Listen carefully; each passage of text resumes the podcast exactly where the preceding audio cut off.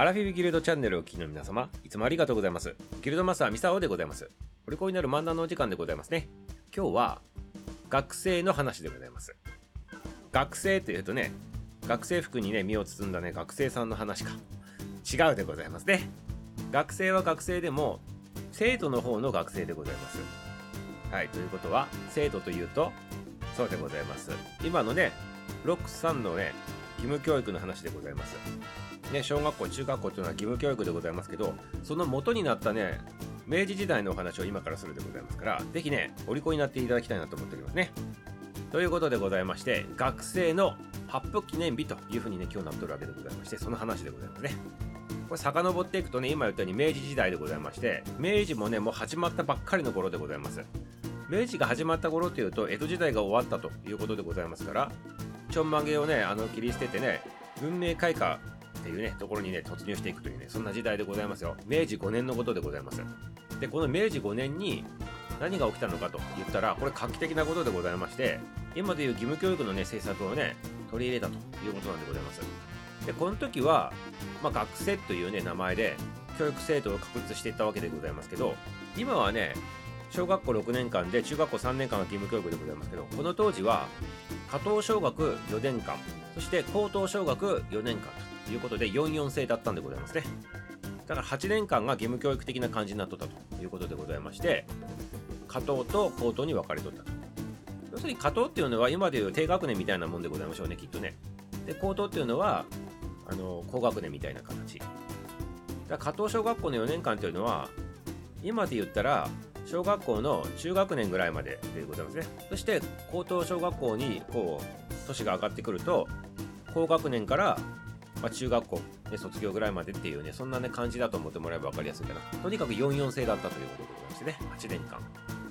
で、これをやってきたんでございますけど、途中ね、あの、明治12年に、ちょっと一回これが廃止されて、まあ、いろいろあって、まあ、戦争時代に突入していきますと。ね。そして昭和22年でございます戦後でございましてこの時に今の現行の小学校6年間の中学校3年間の63制に、まあ、切り替わったと、まあ、そういった話でございましたねでこれ単純にねあのこういった教育のあの方針が、決まったというねそれだけの話ではなくめちゃめちゃ画期的なことだと最初言ったと思うんでございますけどなぜ画期的なのかって言ったらよく考えてみてくださいませ。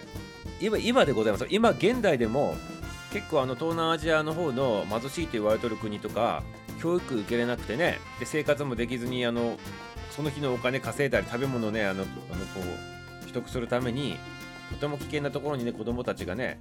採取しに行ったりとかそしてブルドーザーで引かれて死んでしまうとかっていうのは日常茶飯事で行われてるねあの国もあるわけでございますよ。その中でこの昔の日本ね江戸時代が終わったぐらいの時に日本がなぜこういった教育の制度を確立させようとしたのかと。しかも義務教育でございますからねお金かからんわけでございますね。これすごいことだと思わないでございますか？まあ小学校の頃とかあの中学校の頃ってまあ子供の頃はねなんで勉強せんとあかんのかとね義務教育でねなんで無理やり勉強させられんといけんのかって思っとったかもしれんでございますけどでもよく考えたらでございますよ今になって考えたらそれがあるからこそあの日本の人たちねほとんどが自由かけて読めるというね風になっとってねまあ本当にねありがたいことなんでございますよこれって。それをね、この明治時代の最初の頃にやったと。で、これね、時代背景もちょっと関わっとってね、この頃の日本というのは江戸時代からあの明治時代にね、新政府になって変わったでございましょう。で、この時に方針としては、富国強兵でございますね。諸外国に追いつけ追い越せということでございまして、ね、あの、どんどんどんどんとね、西洋の文化が入ってきてね、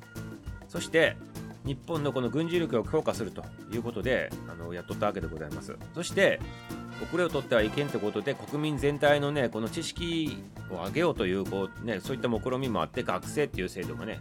立ち上がったというふうに言われておりますね。ただ富国強兵してね軍事力高めるだけじゃなくて日本国民全体のねこの教養レベルっていうんでございますか？これを上げようというねそういった政策なんでございますね。だからここに目つけたってことはねすごいことだなって思っておりますよ。思っておりますよって言っておりますけどね、あの、ミサオがその時政治しとったわけではないんでございますけど、まあ、画期的でございましょう。そういうの聞くとね。で、もう一つ画期的なのは、これ今までのその教育とかっていうのは、お金持ってる人が、あの、この先生を雇って、あの、お勉強しとったというもんなんでございます。だからお金なかったら全く勉強できんと。だから、今でいうところのさっきも話に出てきた貧しい国のね教育事情と同じでございまして、まあ、全くお金ない人はね全く教育受けれんから字も読めんし字も書けんと。で何をしとるのかって言ったらやっぱ日暮らしのために危ないねことをやってね命削りながら生活しとったりすると。いうことでございますね。だから貧しいところに生まれてしまうと一生貧しいまま過ごしていく可能性がめちゃめちゃ高いということなんでございますけど、まあ、ここの教育に関しては身分とかね性別とかねそういうの関係なく全てをね統一してねあのこの44制のところに教育させるということでございますからね。お金なくても学べるっていうことは本当にありがたいことでございますこれ。だから画期的なんでございますね。この2つの意味を持って画期的ってミサを言ってるわけでございますけどね。それでこれ後にでございますけどこのおかげがねあってかねこの教育制度に対して日本はね昔こうやって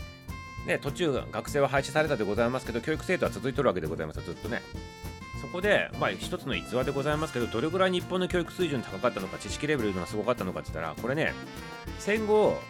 日本敗戦して、マッカーサーさんが GHQ のあの司令官として入ってきたでございましょう。その時に、やっぱ向こうの白人さんたちから見ると、その当時の話でございますよ。やっぱり白人以外の人種の人たちっていうのは、知識も教養もない、なんかちょっと猿扱い的な感じのね、あの舐めた感じでね、ちょっと見とったそうなんでございますね。だけど、若狭さんが日本に入ってきて統治して、日本のちょっと事情をこう、いろいろね、調査しとったら、え何これ？っつって、日本人やばいんじゃね？っていうふうに思ったそうでございますね。で、何がやべえなって思ったかっつったら、日本人が一般の人たち、こんなに多くの人たちが字を見て字書けるんだって思って、もうめちゃめちゃね、たまげたそうでございますね。で、そこで、あの、マッカーサさん思ったそうでございます。ああ、だから、この今回の戦争に関してはアメリカ勝ったけどこんな手こずったんだって思ったね。そういったことをね言ったとか言わんかったっていうねそんな逸話も残ってるぐらいね日本の教育水準ね。その当時ね最新を言っとると言われとった諸外国から見てもねあの教育水準高かったということでございますから、ね、だから知識はね武器でございますから皆様ね大人になっても大人になってもこう学ぶっていうことは続けた方がねいいのかなって思っておりますね。っていうか逆に言ったら大人になってってからの方がなんか学びたいでございますね。自分のね、好きなものをね。はい。ということでございまして、学びを止めるなと。そんなお話でございましたか？はい。なんかちょっとずれとるような感じするんですけど、まあとにかくね、日本で画期的にね、あの教育制度がね、導入されたという、そんな記念日でございますから、はい。皆様、自分の好きなことをね、また学び直してみていただきたら、ね、よろしいかなというふうに思っておりますね。はい、ということで、いかがでございましたか？今日の話これで終了でございます。はい、明日も楽しみにしておってくださいませ。終わり